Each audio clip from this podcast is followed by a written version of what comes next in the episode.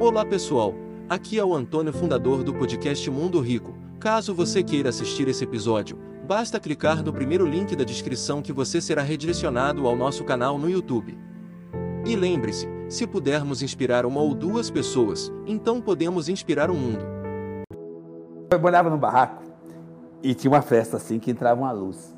E mamãe ensinava o seguinte, que a luz começou, é o sol, é energia divina, agradeça. Você teve chance de mais um dia. Hora que de manhã a minha janela, na hora que o sol entra na janelinha na veneziana, eu volto para minha origem. Arrumei meu primeiro emprego para ajudar meu pai com oito anos. Com nove fui trabalhar, já saí de, achei uma oportunidade de, de buscar um, um, resultado melhor trabalhando no aterro sanitário. E eu sorria, sabe por que eu sorria? Porque a minha referência era aquela. Eu trabalhava na fábrica de carvão, ganhava meio salário mínimo, eu achava que eu tinha uma oportunidade, eu tinha um emprego diferente dos outros meninos da favela.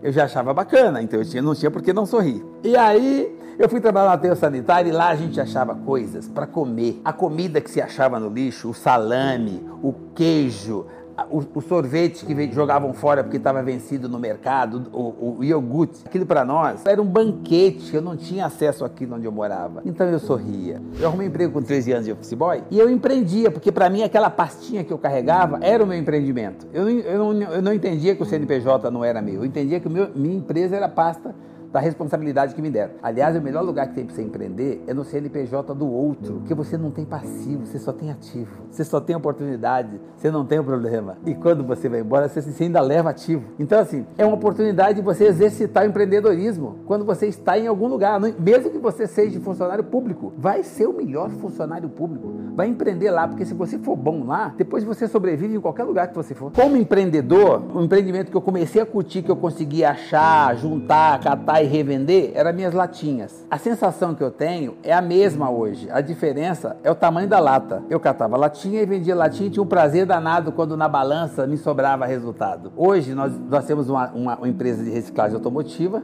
que desmonta um ônibus ou um caminhão a cada duas horas. Eu entendo que aquilo era uma latinha e o ônibus é um pouquinho maior. Aumentou o tamanho da lata. A sensação é a mesma, o prazer de fazer o mesmo e o prazer de dar oportunidade às pessoas também é a mesma. Se você tem o privilégio de ter tido alguma, alguma pitadinha no seu subconsciente ou no cérebro para que, que você consiga uma produtividade acima da média, você não faz mais que obrigação para agradecer esse, esse dom em passar para o próximo. Porque eu entendo o seguinte, que quanto mais pessoas estiverem nessa camada de evolução, quanto mais pessoas tiverem oportunidade, quanto mais pessoas sobreviverem bem, melhor para todos. Todas as vezes que eu dou um passo, eu me preocupo em esticar a mão e dar uma puxadinha no próximo. Esse próximo é que vai me dar base para eu continuar subindo o próximo degrau. Porque é o seguinte, eu acho que as pessoas fazem projetos e fazem planos para que nesse ano eu vou ter um crescimento do PIB tal, o PIB vai ser não sei quanto, a China, cara, aí dá uma chuvinha a mais, alaga, trava tudo.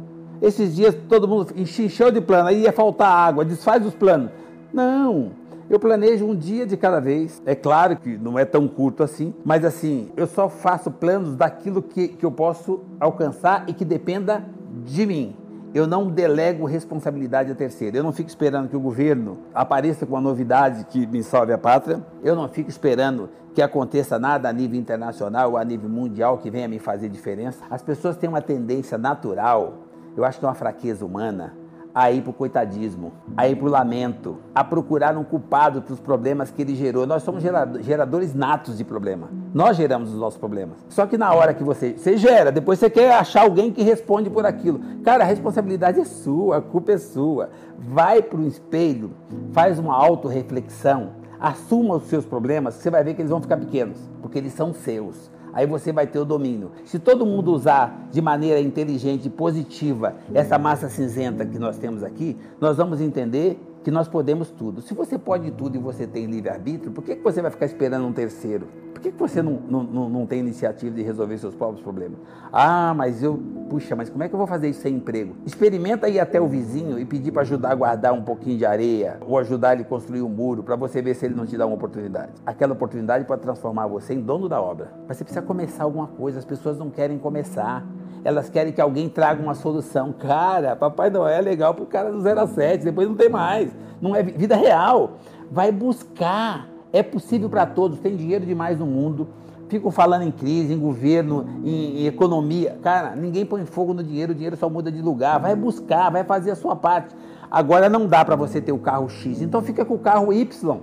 Ou fica a pé, isso, o que, que isso vai mudar na sua vida? Começa de novo. Cara, e se tem uma coisa que é legal, ainda mais para essa época que nós estamos passando de crise, é o cara assumir responsabilidade e dizer assim, então, quebrei, né? não aguento mais, vou começar de novo. Começar onde? No fundo do poço. É o melhor lugar que tem para começar de novo. Você, é, o que, que você precisa para ir para lá? Aceitar. Aceita que você não conseguiu. Você errou em algum ponto. Então começa de novo, onde? No fundo do poço. Porque no fundo do poço é mais seguro, no fundo do poço não tem para onde ir. É só você não cavar, só você não inventar moda. E não fica pedindo ajuda para jogar corda. Não, não. Fica lá, reflita. Você vai ver que quem andou de bicicleta uma vez anda de novo. Se você ganhou uma vez licitamente, você vai ganhar de novo e não é o fim do mundo. Aí você vai para o espelho e percebe que você está saudável e que o dia começou de novo. Agradeça, cara. E começa de novo.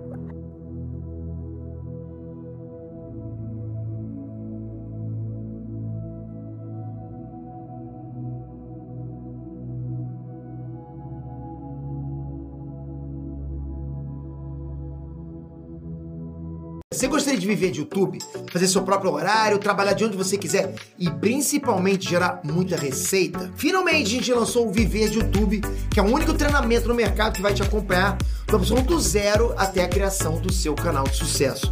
Basta garantir sua vaga clicando no botão abaixo para começar seu império no YouTube, hein?